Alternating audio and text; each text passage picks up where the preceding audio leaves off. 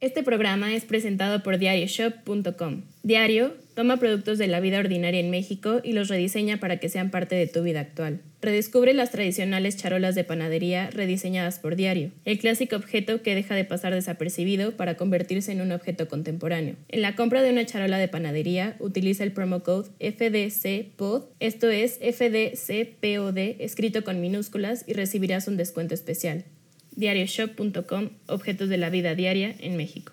A ver, otra vez, otra vez. Los tres contamos. Una, dos, tres. Ok, ya.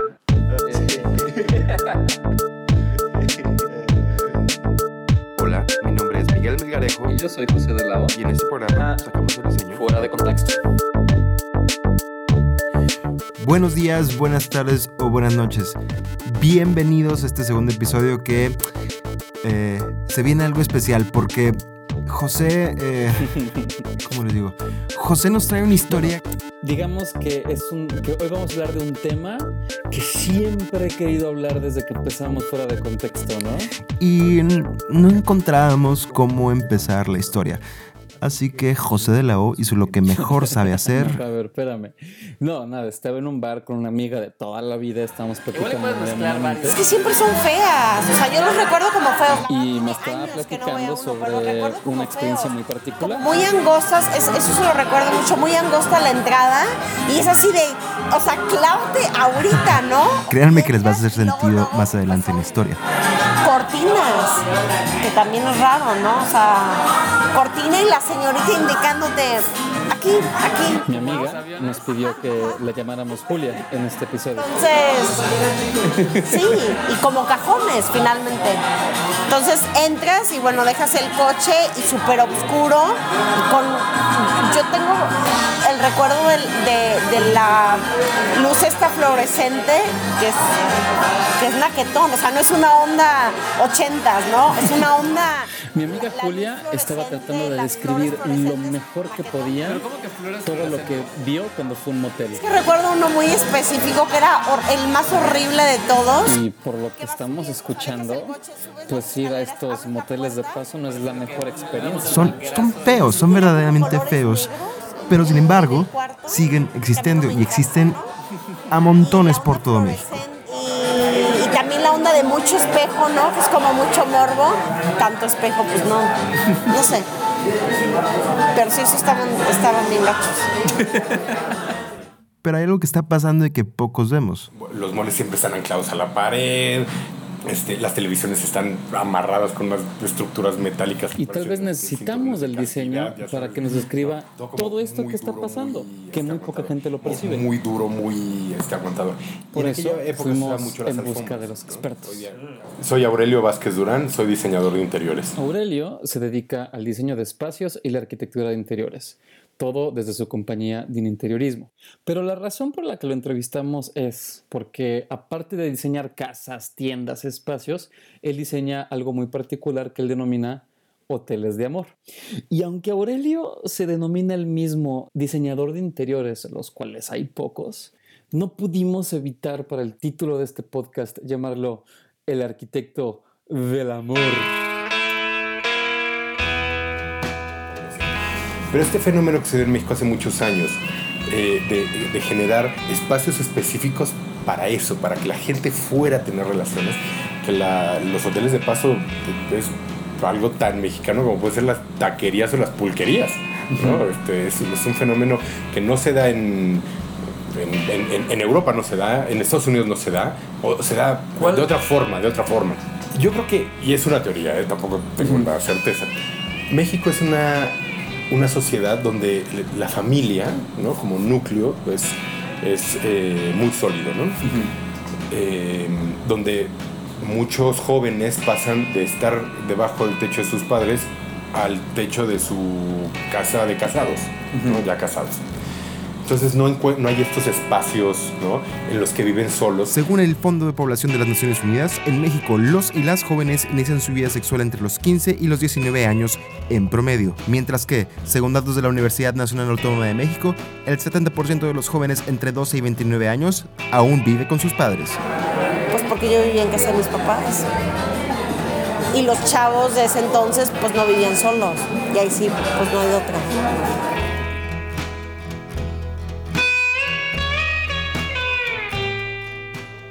Aunque los jóvenes estén en casa, somos una sociedad, yo creo que una doble moral, en donde, ah, pues tengo este, a, a mi novia, ¿no? Pues, pues no la voy a llevar a la casa con mis papás de buenas noches, buenas noches, vengo con mi novia, se va a quedar a dormir, ¿no?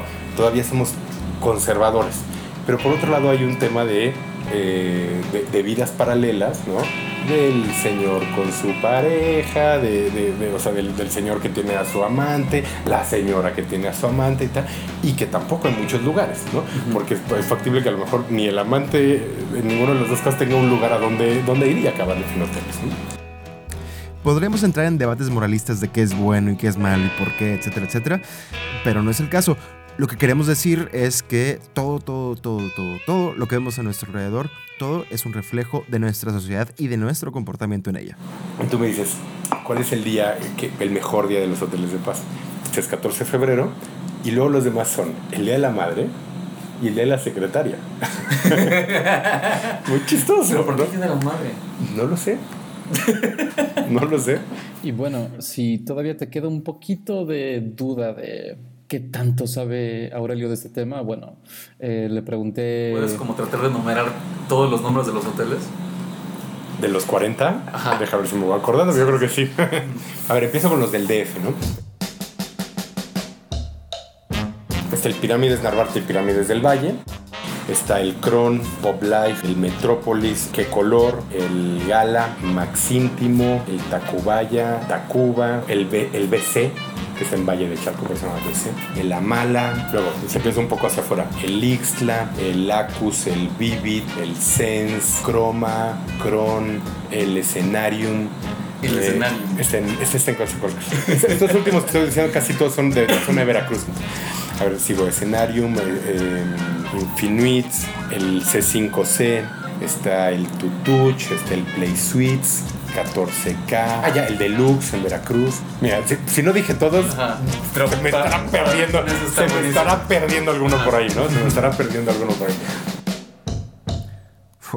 Ha diseñado muchos, pero digo, hay muchos, muchos, muchos más, ¿no? ¿De, de dónde salieron? Realmente no, no sé el origen, pero pues Claro. habrá venido algún español, digo, y, y digo españoles porque gran parte de estos hoteles están en manos de, de la comunidad española.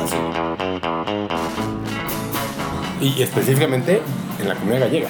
Te, te- te puedo decir que algo así como el 85-90% de los moteles, de los hoteles de paso en México son de la comunidad gallega. Qué chistoso. Es bien curioso.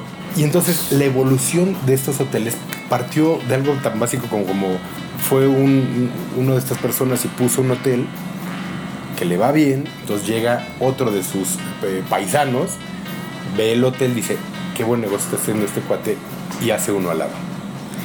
Y el hacer uno al lado era, ¿cómo lo voy a hacer? Igual que el otro, pero mejor. ¿no? O sea, es decir, este le puso piso cerámico, yo le pongo mármol. Ok. Un Pero, ejemplo, ¿no? ¿cómo- cómo Y luego qué? llegaba el tercero y decía, pues yo le pongo granito, ¿no? Entonces, entonces se empezaron a hacer estos, estos hoteles, eh, un poco tratando de hacer mejoras en ese sentido, ¿no? Pues uno lo hacía más grande, uno le metía mejores materiales, uno, ¿no? Buscaban mejor ubicación, ¿no? Siempre con un análisis de la competencia. ¿no? Es decir, en toda esta etapa, fíjate como un hablado de que había un análisis del cliente. Mm, o sea que tan feos y mal vistos son que hasta terminaban asustando a los mercadólogos y diseñadores. Mm, Pues no creo que vaya por ahí, Miguel. Más bien eh, la comunidad que lleva ese tipo de negocios, pues no, tal vez no tiene el conocimiento de la importancia que es implementar estrategias de diseño en sus negocios. Ellos eh, generaban sus propias estrategias que tal vez pues los llevaban a lugares un tanto, podemos decir, inesperados, ¿no? empezó a haber como hoteles que empezaron a gastar mucho más dinero en hacerlos. Entonces empezaron a hacer como cuartos más grandes, más lujo y más lujo un poco a lo güey, porque gastaban en mejores granitos, ¿no? O, o- o- o las maderas que usaban eran mejores, o ponían maderas Mejores acabados. paredes, mejores acabados. Ellos entendían, ¿no? Ah, si uso granito, voy a hacer un mejor hotel. De repente se voltearon y se dieron cuenta que tenían hoteles de paso mejores que muchos hoteles de turismo. Las cadenas, hotel- los, los Empezaron a comprar. No, no a comprar, a llegar a con los dueños y decir, oye, tu hotel me encanta, ¿por qué no le ponemos Holiday Inn? Escalaron tanto en este afán de voy a hacer mejores hoteles que se salieron de, de su negocio. Ok. Y claro, estos son los riesgos de no conocer a tu mercado. Para bien o para mal, si no lo conoces, terminas alejándote del mismo. Cualquier prestador de servicio ¿no? tiene comunicación con sus clientes. ¿no? Entonces, si al cliente no le parece algo, pues va y se queja. O si el, el- el- el prestador de servicio quiere saber cómo está el cliente, Te va y le una encuesta. pregunta. Dime qué hotelero va a descubrir el teléfono y le va a hablar al cuarto al cliente. Señor, ¿cómo va todo esto? Claro. ¿Está usted a gusto? Le- Mira, aquí te doy una forma, ¿no? No. Para que me la llenes al final. Nadie. ¿No? Hay formas, sí, pero las formas esas llega la gente de la limpieza, las agarra y las tira a la basura. O se manipulan, o mil cosas, ¿no? Es, es, es difícil de, de- de medir eso. Y por otro lado, tú como usuario tampoco agarras descuentos del teléfono. Páseme al gerente, me voy a quejar porque el control remoto no funciona. Nadie. O sea, simplemente o no regresas o no te da un poco lo mismo, ¿no? Entonces es un, un- un negocio que funciona y que sus partes involucradas no se hablan. Ok. ¿no? Y creo que ahí es donde llegamos a cambiar la visión del negocio. Ok. Mm. A ver, ¿cómo, ¿cómo que lo cambió? Y sobre todo, ¿cómo llegó a diseñar moteles de paso? A ver, eh, yo creo que respondamos a tu segunda pregunta primero. Eh, me llaman hace como 10 años a un concurso, un- una cosa extraña, ¿no? No se acostumbraba en esto, ¿no? Porque iban a remodelar un, un hotel en Tlalpan eh, y, y- y era, no era para las habitaciones, fue muy curioso, no era, era para las áreas comunes, era para la recepción y para un bar que tenían y un restaurante y tal. Ni siquiera nos estábamos metiendo en el tema de los cuartos. Y me hablan a la semana y me dicen, no, Aurelio, pues no ganaste. Bueno, pues uno de los socios de ese hotel estaba empezando otro hotel. Entonces, como al mes me llaman. Y llego, me llaman por un hotel que estaban haciendo nuevo, que era el. eh, bueno, era un hotel muy viejo que demolieron y ya estaban construyendo nuevo. Y se juntaron una serie de factores mu- muy buenos. Es- el Pirámides Narvarte, que está en, en el eje central. ¿no? Entonces llego y digo, ah, perfecto, quieren que les haga el proyecto entero de interiores del hotel. Y, eh, me dice, sí, sí, sí. En había un arquitecto participando en la parte de la construcción que afortunadamente entendió el rol de cada uno. Hicimos un equipo magnífico. Buenísimo. Dije, buenísimo. O sea, sea, del sueño. de ensueño, o sea, exacto. Ujú. Y luego me encontré con una sociedad pequeña y con ganas de hacer cosas diferentes. No. Porque yo les dije, a ver, yo vengo aquí, pero porque me decían, vamos a ver los hoteles que están alrededor para que veas la competencia. Y dije, no quiero ver la competencia, sé cómo son, son horribles. O sea, si me llaman para hacerle eso, o sea, gracias, yo me voy, yo no quiero hacer eso. Yo- si vengo es para hacer algo diferente. ¿no? O sea que aparte de juntarse esos factores, se juntó también un diseñador que entendía o entiende el poder del diseño, mucho del cual reside en aceptar que las personas no nada más son números, sino que son realmente personas y que tienen necesidades que pueden ser cubiertas de una mejor manera, ¿no? Por productos, servicios, etc. Nada más que Aurelio aquí no tenía ah, un problema convencional, para nada. Nada convencional, Miguel. Y aquí la situación es, bueno, pues, ¿cómo le haces para convencer a tu cliente de que tu usuario es importante? ¿A qué viene el cliente a tu hotel? Pues vienen a... Y entonces empezaron a hablar como de temas muy burdos. A ver, simplifícalo. La gente viene a hacer el amor. ¿Ok? Centrémonos en eso.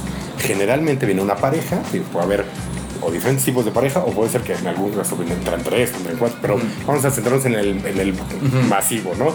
Viene una pareja y viene a hacer el amor. Lo que hagamos que gire en torno a eso.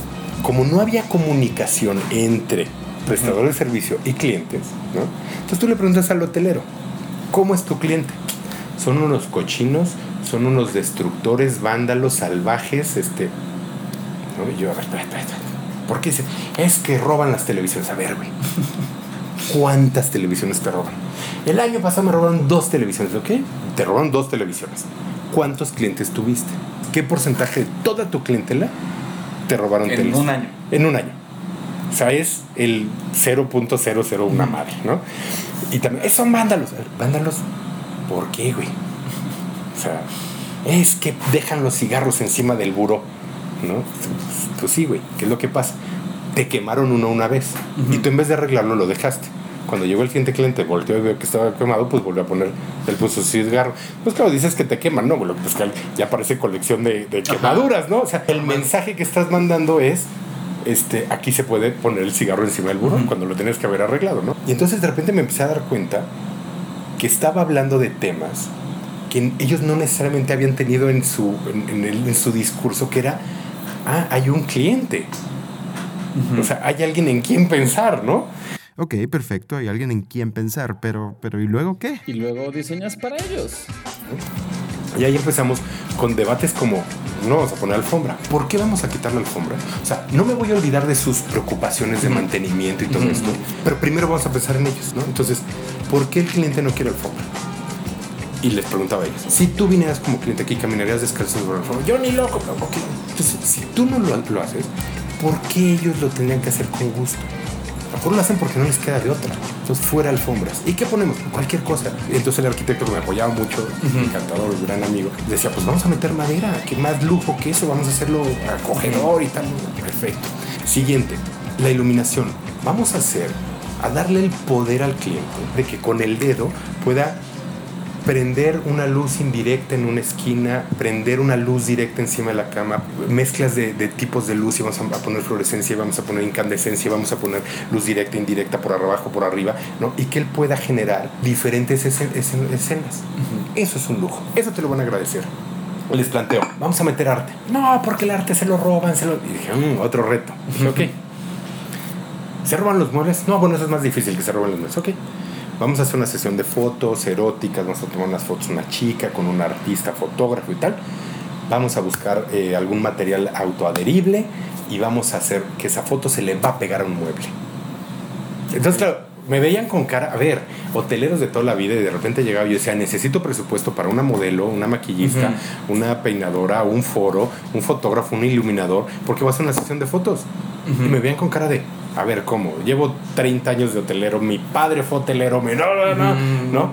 Bueno, entonces hicimos las fotos, estas las pegamos en el mueble. Les gustó tanto que acabamos poniendo cuadros de esas mismas fotos.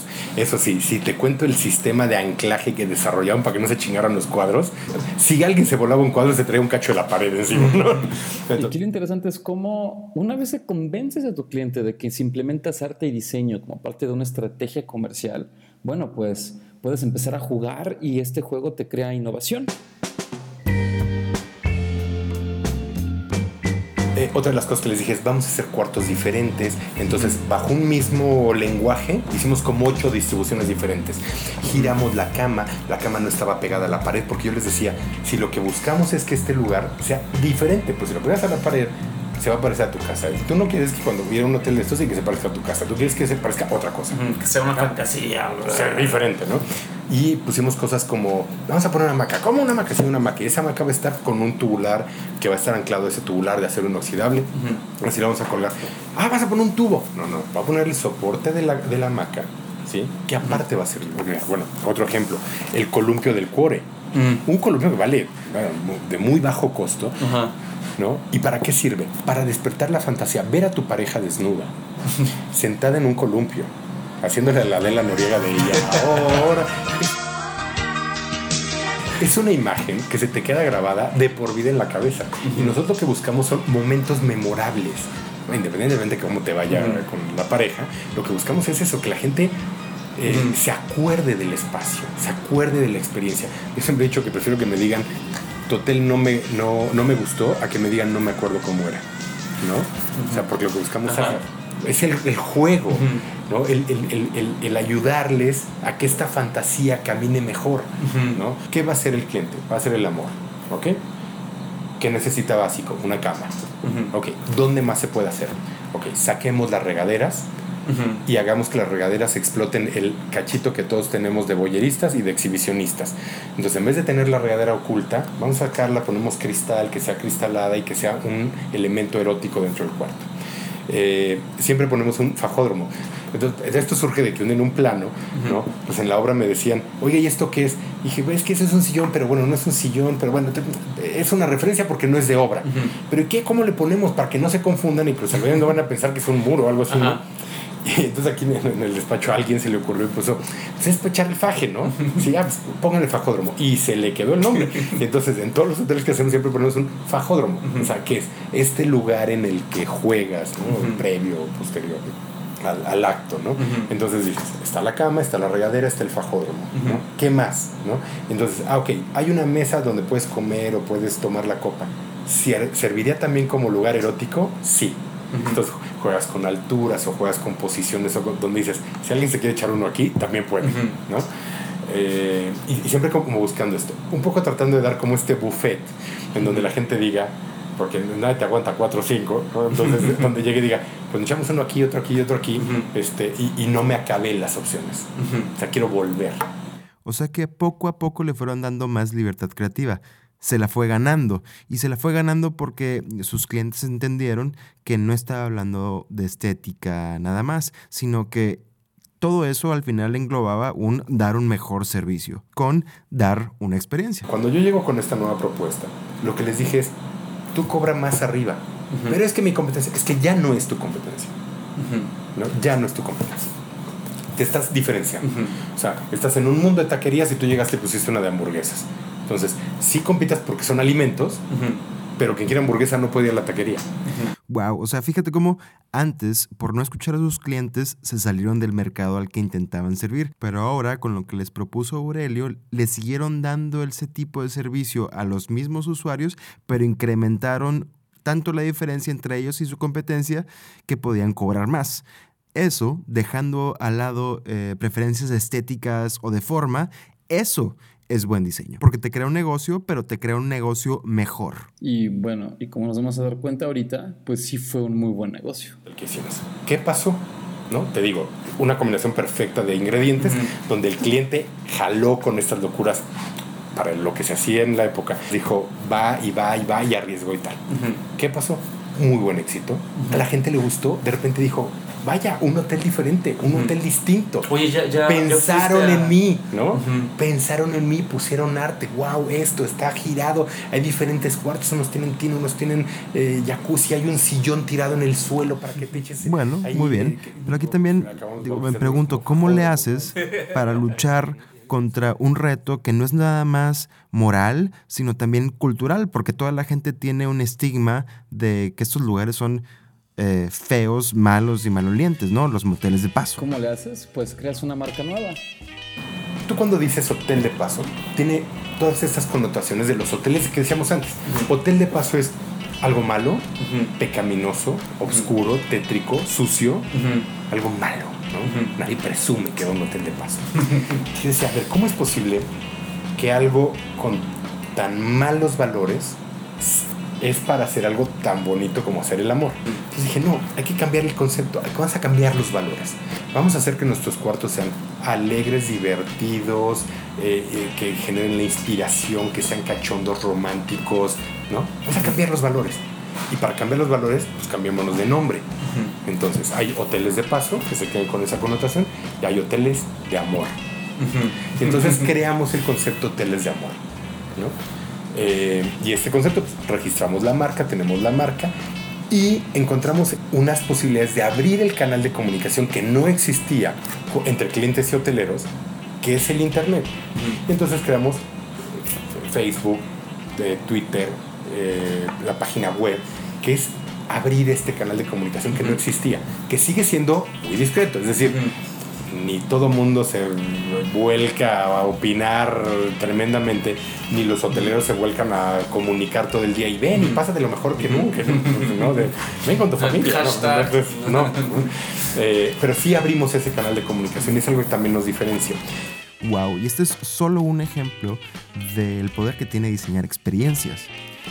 Y también entender que dentro del gran umbral que puede ser el diseño mexicano como marca, esto puede ser eh, este tipo de cosas, vaya, pueden ser algo fundamental porque estás tomando algo que está embebido en la cultura completamente y lo estás llevando a un nuevo nivel. Y, y- y esto es algo que, que también han ag- agradecido mucho los clientes. ¿no? ¿Y, y te han contactado eh, gente que ha ido a los hoteles, así como de la nada, de oye, gracias, o salvaste mi matrimonio? Claro, no hay, hay unas anécdotas divertidísimas. Eh, específicamente el Pop Life, hay un, hay un tubular que es, que es como es un círculo, ¿no? que está colchonado en la parte de abajo. Nos escribe a Hoteles de Amor una chica, dice, oye, wow, estuvimos en tu hotel mi novio y yo y la pasamos súper bien y no sé qué, eh, pero me pidió mi, no- mi novio si nos explican cómo se usa el tubular que está desde la cama, ¿no? Entonces digo, qué buena onda, ¿no? Entonces llegaron y vieron y dijeron, ¿y esto qué es? ¿no? Entonces le contestamos diciéndole, mira, la verdad pues es, los llamamos fajódromos y son un poco retando tu imaginación y que trates de averiguar cómo se puede hacer. No, no hay un instructivo.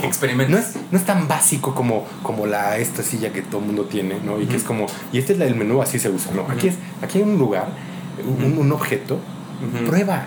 Te lo aseguro que vas a encontrar cosas que con nosotros como diseñadores ni imaginábamos que se podían hacer, ¿no? Pero ahí, ahí está la herramienta, úsala. Y te aseguro que en la búsqueda de cómo se usa, te vas a divertir más que si te dijera, eh, te sientas así, él, él hace esto y no sé Que te agarras de aquí. Claro, no hay instructivo, es- experimente. Y bueno, En esta el historia eh, nos ayudó a ejemplificar una cosa muy interesante. Si salimos a la calle y vemos todo lo que hay a nuestro alrededor, en realidad todo está diseñado, pero parece ser que no todo está diseñado del todo bien.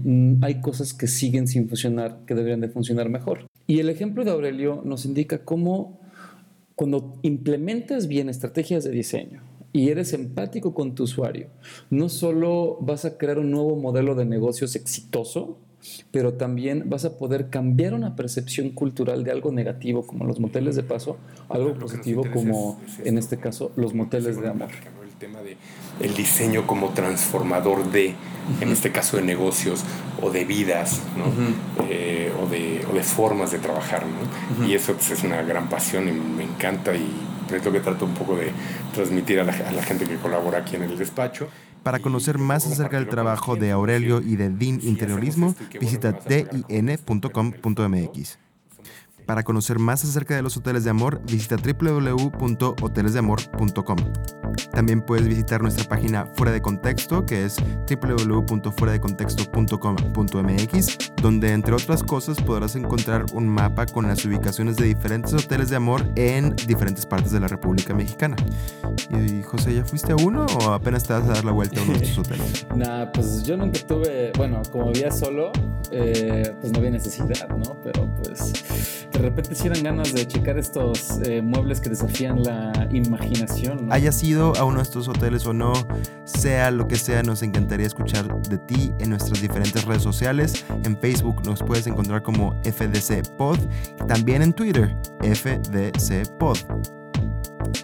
Este programa fue soñado, producido, editado, entrevistado y promocionado por Miguel Melgarejo y José de la O. Y si tienes una idea o una historia que quizás te gustaría compartir en fuera de contexto, no dejes de contactarnos. nos encantaría saber tu historia. Y este programa no sería posible sin el apoyo de Hindenburg. Para más información visiten www.hindenburgsystems.com. No olviden que todos tus materiales están bajo la licencia de Creative Commons de... Eh, atribución no comercial, compartir igual. Y si todavía no has comprado nada en Diario Shop, no sé qué estás esperando. No te pierdas el descuento exclusivo para ti. Escucha de fuera de contexto. Y sin más por el momento, Nos estamos escuchando.